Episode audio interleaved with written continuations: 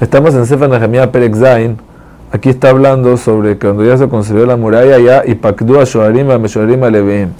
Aunque ya habían establecido los Leviim en Sefer pero aquí se hace un mifkat y ya lo ordenan mejor.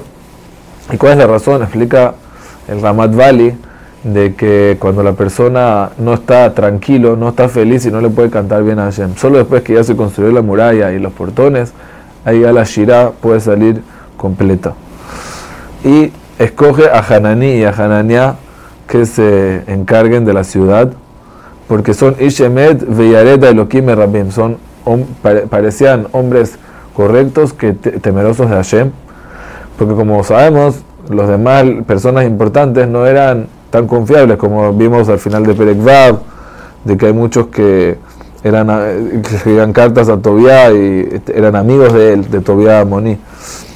Entonces, Ahora, ¿qué les dice? Que no abran los portones solamente de día, desde que Homa Shemesh, desde que el sol está dando calor, hasta y que se queden todo el día cuidando la puerta y la cierren eh, antes, eh, durante el día. Entonces, según Rashi, Homa Shemesh quiere decir en Hatut, o sea, lo abrían por muy poco tiempo, por seguridad. Ramatvari opina de que Homa Shemesh es a las 3 horas, porque temprano en la mañana no la abrían porque todavía no todo el mundo se levantaba. Sabemos que Amis son Benem Elahim y Omdim Beshalosh Shaot. Se dice la, los Benem Elahim se paran la tercera hora del día. O sea, si, suponiendo que el día empieza a las 6 y acaba a las 6 de la tarde, entonces a las 9 de la mañana es que lo abrían porque ahí ya estaba la gente despierta y ya era. Pero abrirlo cuando no hay movimiento en la calle era como que más inseguro. Y de noche siempre tenerlo cerrado porque de noche es el momento donde hay, es más difícil, como la tejaba Lelot, momentos de complicación, entonces por seguridad lo cerraban.